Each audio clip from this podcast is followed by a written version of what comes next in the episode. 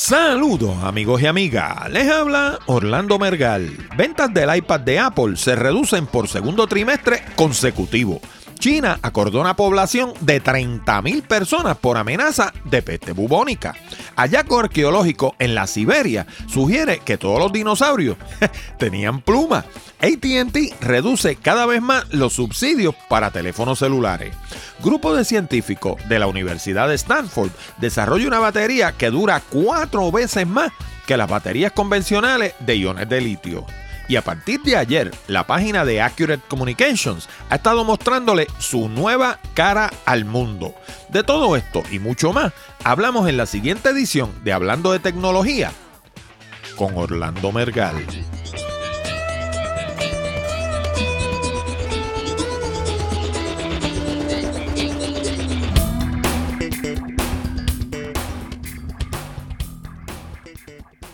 Saludos nuevamente, amigos y amigas, y bienvenido a una nueva edición de Hablando de Tecnología con este que les habla, Orlando Mergal.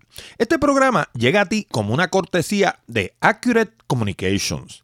Si necesitas servicios de comunicación de excelencia para tu empresa, como redacción en inglés o en español, traducción, producción de video digital, colocación de subtítulos, fotografía digital, servicios de audio, páginas de internet, blogs o inclusive producir un programa como este. Llámanos al 787-750-0000 para una consulta. Además, no olvides el pequeño botón de Share Safe que hay debajo del título de cada uno de nuestros programas. Si piensas que nuestro material es bueno y que le podría resultar interesante a otras personas. Dale share y ayúdanos a multiplicar la audiencia de Hablando de Tecnología. Y ahora vamos a las noticias más destacadas de la semana. Bueno, y en una entrevista reciente con el Wall Street Journal, Tim Cook, el presidente y CEO de Apple, comentó sobre los resultados sobresalientes que tuvo durante el pasado trimestre su compañía y de la segunda caída consecutiva en las ventas de su tableta iPad. Y como era de esperarse, el señor Cook despachó el asunto como uno de poca importancia, diciendo que los resultados del iPad eran algo que ellos ya esperaban y que no le preocupan en lo absoluto. Cook también admitió que las tabletas no son tan portátiles como los teléfonos inteligentes ni tan útiles como las computadoras tradicionales. Hmm, hmm. Sin embargo, lo que a mí me estuvo curioso es que en un mundo en el que todos los fabricantes de computadoras tradicionales están viendo una merma en sus ventas, la Macintosh de Apple va en aumento. Tanto así que registró un aumento del 9%. Ahora, yo les voy a decir lo que yo pienso sobre esto, porque después de todo, es algo que dije el mismo primer día en que salió el iPad al mercado. Y por si acaso, tengo la copia del programa de Jorge Seijo en la que hice esos comentarios de los que le voy a hablar. Recuerdo que dije que las tabletas eran ideales para personas de la tercera edad porque eran prácticamente inmunes a los virus de computadora tradicionales. Segundo, dije que eran excelentes para consumir contenido, para navegar la internet, para participar en las redes sociales y para enviar correos electrónicos. Y tercero, dije que eran una mala idea para producir contenido. Bueno, pues de eso hacen casi ya cuatro años. De hecho, aquí tengo el recibo de mi iPad 1 original y dice que lo compré el día 3 de abril del 2010 a la 1 y 22 de la tarde. Ese fue el mismo día en el que salió el iPad al mercado. De hecho, eso cayó un sábado y el próximo jueves, el día 8 de abril del 2010, fue cuando hablé por primera vez del iPad en el programa de Jorge. Y recuerdo que Jorge empezó a relajar conmigo que yo era y que un Apple fanboy, que mira para allá, que parejero, ya viene con el bendito iPad para tenerlo antes que nadie, qué sé yo qué, a tratar de bromear conmigo, ¿no? Pero la realidad es que mi primer iPad yo lo compré el día que salió el iPad al mercado. ¿Y saben qué? Las cosas que dije aquel día han salido al centavo. Claro, cuando algo nuevo sale al mercado y tiene el éxito que tuvo el iPad, se convierte en una fiebre y en una especie de status symbol, tú sabes. Eh, como cuando estaban de moda los Palm Pilot. ¿Se acuerdan de eso? Palm Pilot, P-A-L-M, Palm Pilot. Uno iba a una reunión y todo el mundo sacaba su Palm Pilot y lo ponía sobre la mesa. Era como diciendo, yo también estoy en el ajo, tú sabes. Pues ahora es con los iPads. Hay gente que carga uno y lo único que hacen con él es llevar la agenda, el directorio y jugar jueguito. Pero lo ven con un iPad y se sienten importantes o eruditos o qué sé yo. Yo no sé si en otros países suceda lo mismo. Me imagino que sí. Pero como decía uno de mis clientes hace mucho tiempo, Puerto Rico es un mercado de frosting, donde lo importante no es ser, sino tener y parecer. En cualquier caso, el problema es que el iPad y todas las demás tabletas, si vamos al caso, ya es un producto maduro. Y como producto maduro, sus ventas ya han llegado a un plato. Claro, con el nuevo acuerdo entre Apple e IBM que discutimos la semana pasada, es posible que veamos un resurgir temporero en sus ventas, pero ciertamente no va a ser el furor que vimos durante el 2010 y el 2011. Además, los usuarios han comenzado a notar las desventajas que acarrea el formato. En particular, el hecho de que no sea el mejor dispositivo para producir contenido. Así que, poco a poco, su población de usuarios ha ido regresando a las computadoras tradicionales. Además, las tabletas, en términos generales, han pasado de ser productos revolucionarios a ser productos evolucionarios. En otras palabras, la tableta nueva es más rápida, más finita, más liviana, quizá hasta tenga una pantalla mejor, pero al fin a la postre hace la misma cosa. Y eso hace que la gente se quede con ella por más tiempo. Todos esos elementos al combinarse son la fórmula para un producto que ya le pasó su momento. Y por eso es que los números le están bajando. Uno de los retos de hacer un programa como este es asegurar la participación de la audiencia. Por eso, en Hablando de Tecnología, queremos conocer tus ideas, opiniones y preguntas. Para eso hemos provisto dos mecanismos. Primero, puedes enviar tus ideas, sugerencias o preguntas a nuestro correo electrónico contacto hablando de tecnología.com. Pero si lo prefieres, puedes llamar al 787-664-7494, extensión 086 y dejarnos un mensaje grabado que se escuchará durante el programa. Y esta próxima noticia no tiene que ver nada con tecnología. Tampoco tiene nada de curiosa. Pero lo que sí es, es sorprendente. Porque yo pensaba que la peste bubónica era una enfermedad medieval que hacía rato que estaba erradicada de la faz de la Tierra. Pues ¿saben qué? Nada de eso.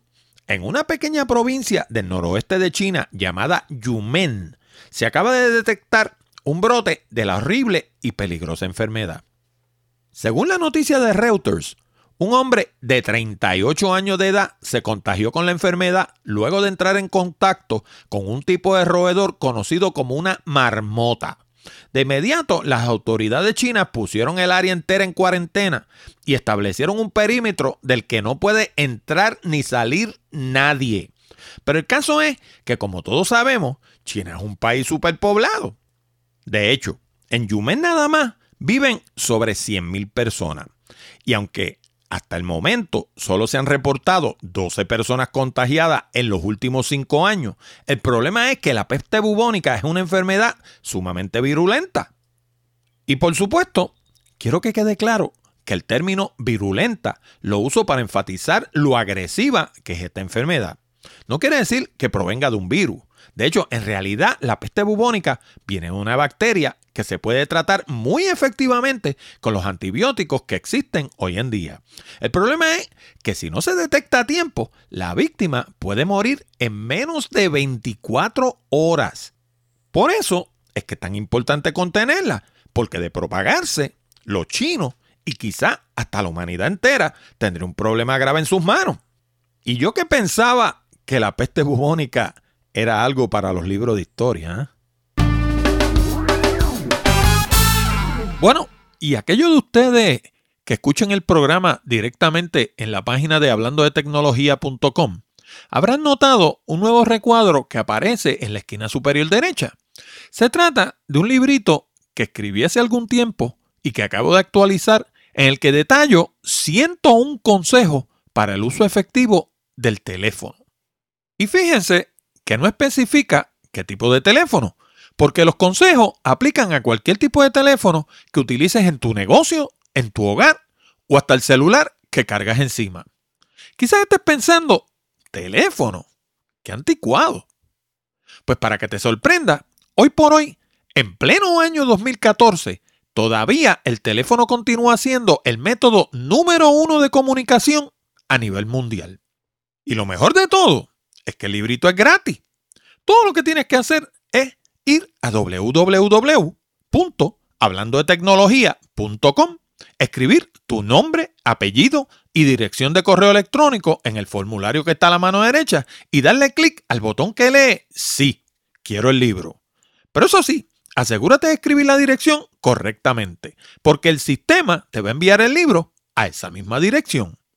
Por último, quiero que sepa que no abusaremos ni compartiremos tus datos. Nuestra única motivación para recoger información sobre nuestra audiencia es avisarle cuando publiquemos un programa nuevo y tener una manera efectiva de comunicarnos con ustedes en caso de algún acontecimiento importante. Bueno, y el doctor Grant tenía razón. Los pájaros que nos rodean hoy en día probablemente son los descendientes directos de los dinosaurios. Para la mayoría de nosotros, los dinosaurios lucen de una cierta manera. Y lo curioso es que ninguno de nosotros ha visto uno. Nuestra concepción de los dinosaurios viene de Hollywood, de los libros, de concepciones artísticas que hemos visto en los museos y de lo que nos han dicho los científicos.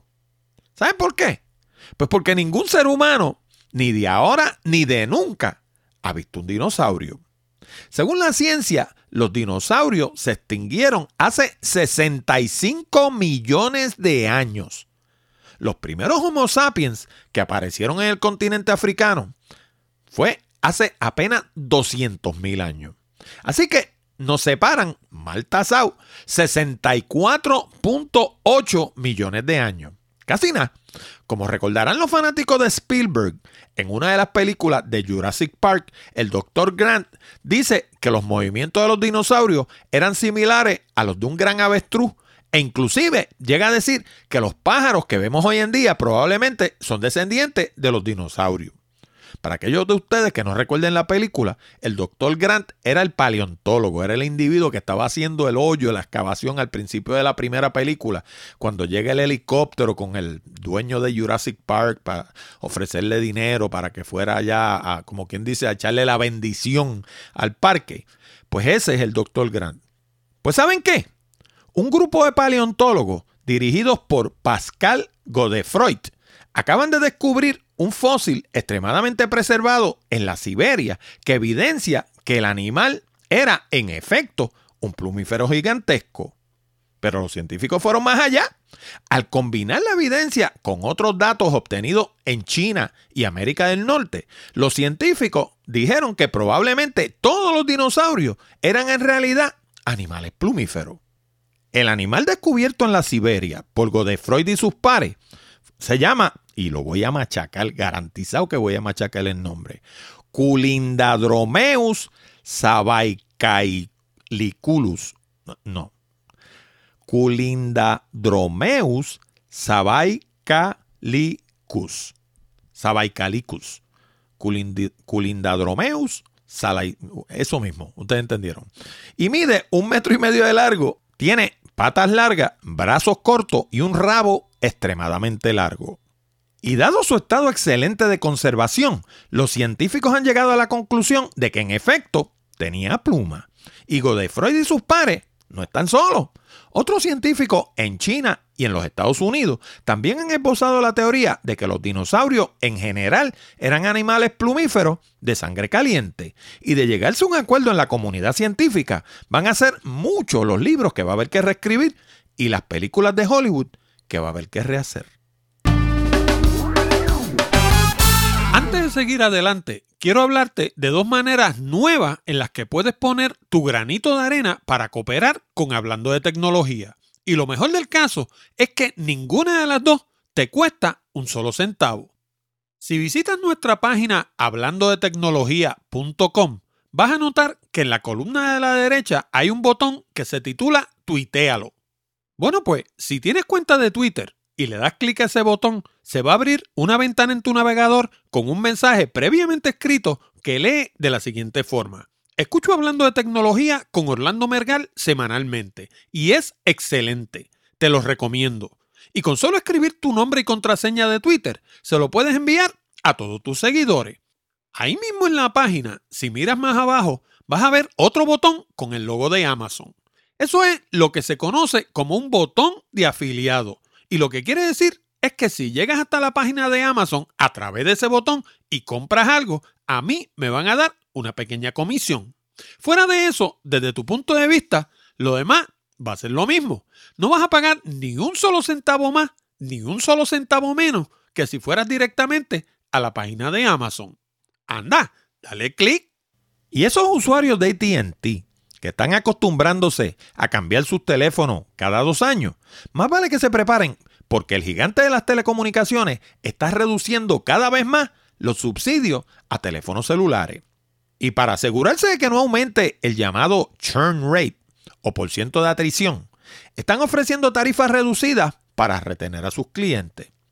Y por lo menos, a corto plazo, los números demuestran que la movida les está resultando porque sus ganancias netas han ido en aumento.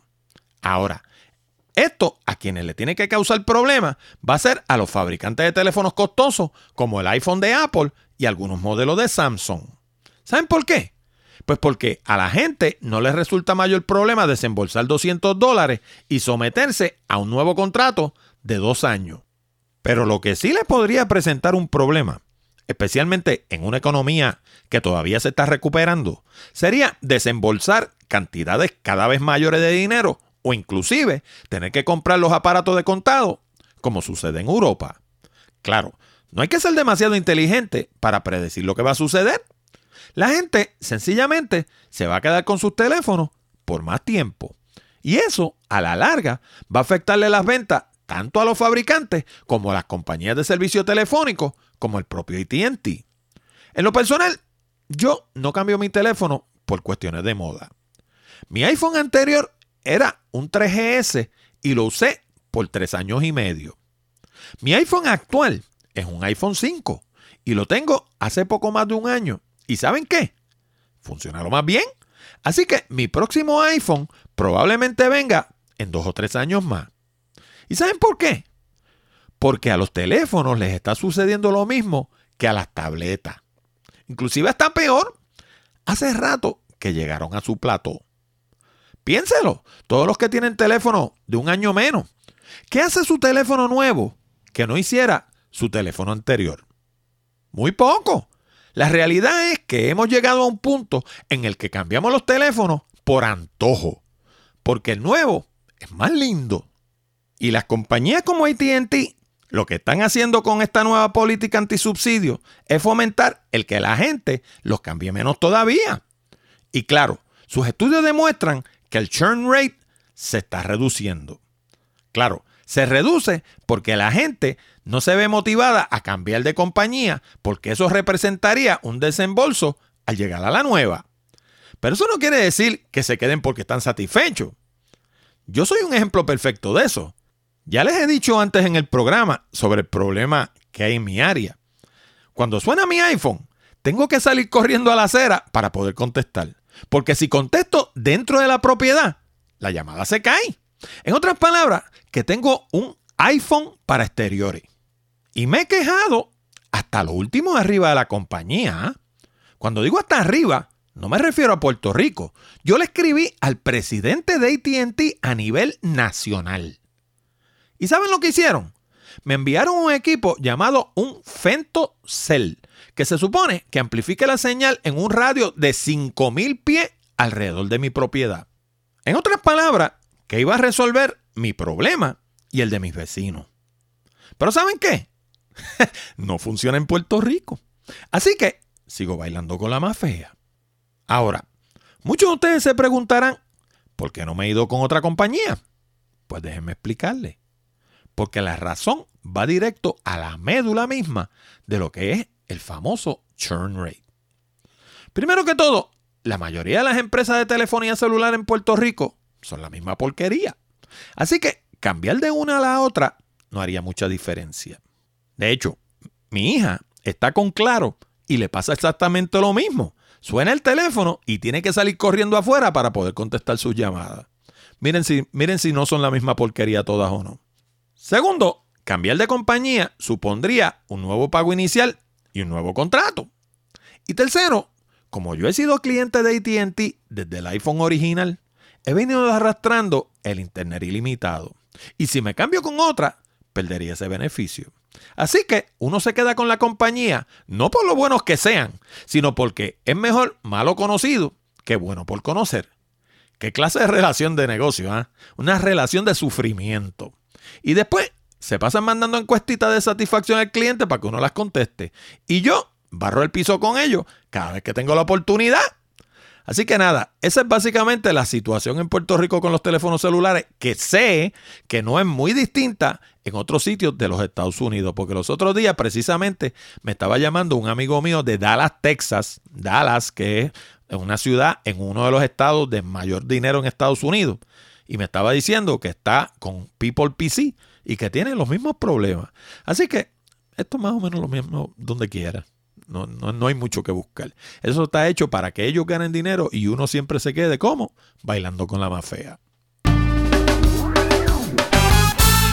Bueno, y uno de los retos más grandes al crear dispositivos portátiles es la fuente de energía que vayamos a usar.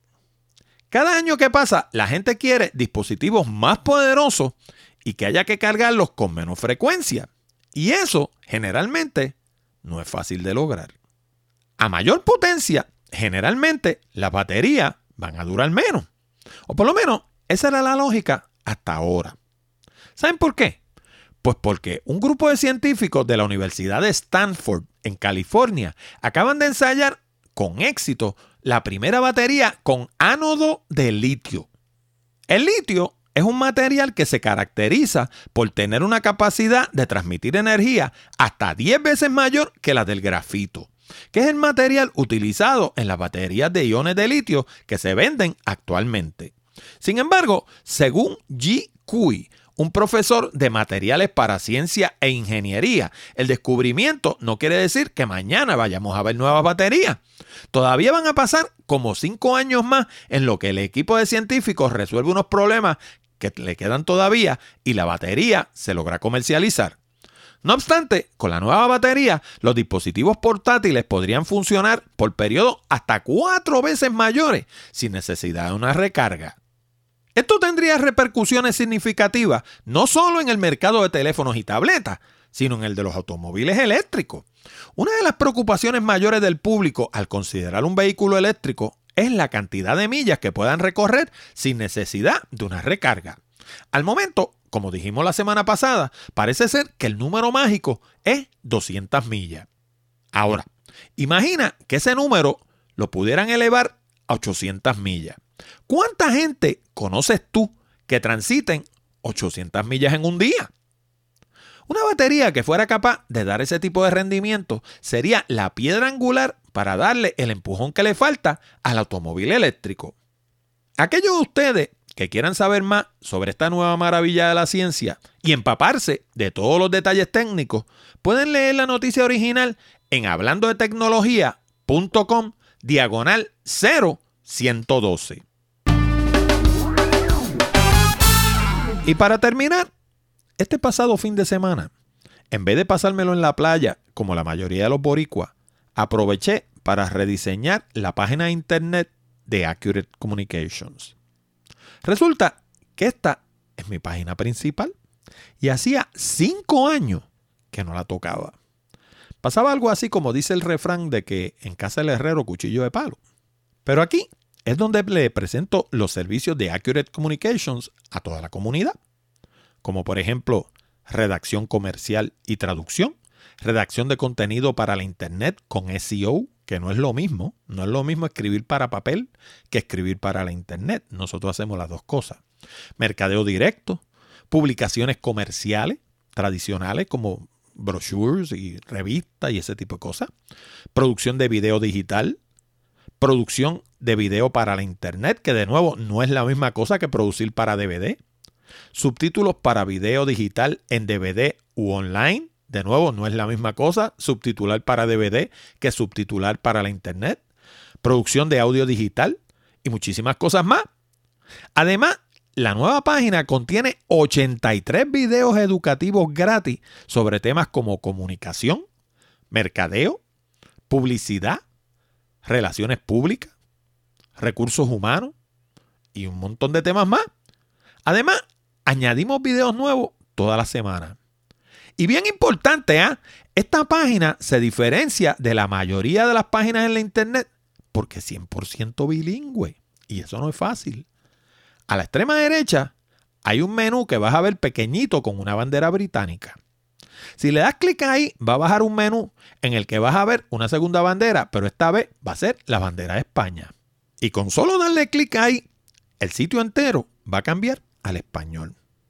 Además, la página está hecha para que cualquier servicio que intereses, si tienes una duda, la que sea, justo al lado la página tiene un formulario a la mano derecha que te permite solicitar información adicional sin tener que moverte de la página. Ahí mismo escribes la pregunta, le das submit y llega directa donde nosotros. Y como verán, los que hayan visitado nuestra página antes, eliminé todos los pendones. O banners, como le llaman allá en Castilla la Vieja. Para lograr un aspecto más limpio y mucho más sencillo. O como dice el libro de Steve Krug, Don't Make Me Think que la persona vaya directo a lo que busca y no tenga que brincar por encima de 40 cosas que le interrumpen el paso. Finalmente, en el menú de nuestros otros sitios vas a encontrar enlaces directos a todas nuestras propiedades de Internet, incluyendo, hablando de tecnología, este que escuchas ahora, mi blog Picadillo, mi página para turistas Puerto Rico by GPS y todas las demás. Y también, y súper importante, la página utiliza responsive design, lo cual quiere decir que se ve igualmente bien en computadoras, tabletas o teléfonos inteligentes. Así que te exhorto a que te des la vuelta por www.accuratecommunications.com y a que explores la página, como dicen los españoles, a tu aire. Y si luego tienes preguntas o interesas alguno de nuestros servicios, llámanos al 787 750 00 00. Bueno amigos y amigas, con esto llegamos al final de esta edición de Hablando de Tecnología con Orlando Mergal. Les recordamos que pueden enviar sus preguntas, comentarios y sugerencias a la dirección de correo electrónico contacto arroba hablando de tecnología.com o llamar al 787-664-7494, extensión 086 y dejarnos un mensaje grabado. También les recuerdo que si desean mejorar su redacción y progresar más rápidamente en el ámbito profesional, les sugiero nuestro curso online titulado Redacción Eficaz. Con este programa de casi dos horas de duración en español, aprenderán todo lo que necesitan saber para escribir todo tipo de documentos comerciales y sobre todas las cosas, lograr el resultado. También es un excelente recurso si piensan comenzar su propio blog. Además les recuerdo que si de verdad quieren aprender a hacer presentaciones que logren su propósito y no solo aprender a hacer transparencias de PowerPoint, les recomiendo nuestro curso titulado Presentaciones Efectivas. Con este curso online de casi dos horas de duración en español, aprenderán todo lo que necesitan saber para convertirse en la estrella de su compañía. Ambos cursos están disponibles en el mismo lugar, www.aprendensucasa.com. Y Presentaciones Efectivas está disponible en formato de Kindle en la librería de Amazon. Les habló Orlando Mergal. Con esto nos despedimos hasta la próxima semana cuando discutiremos más temas interesantes del mundo de la tecnología. Hasta la próxima amigos.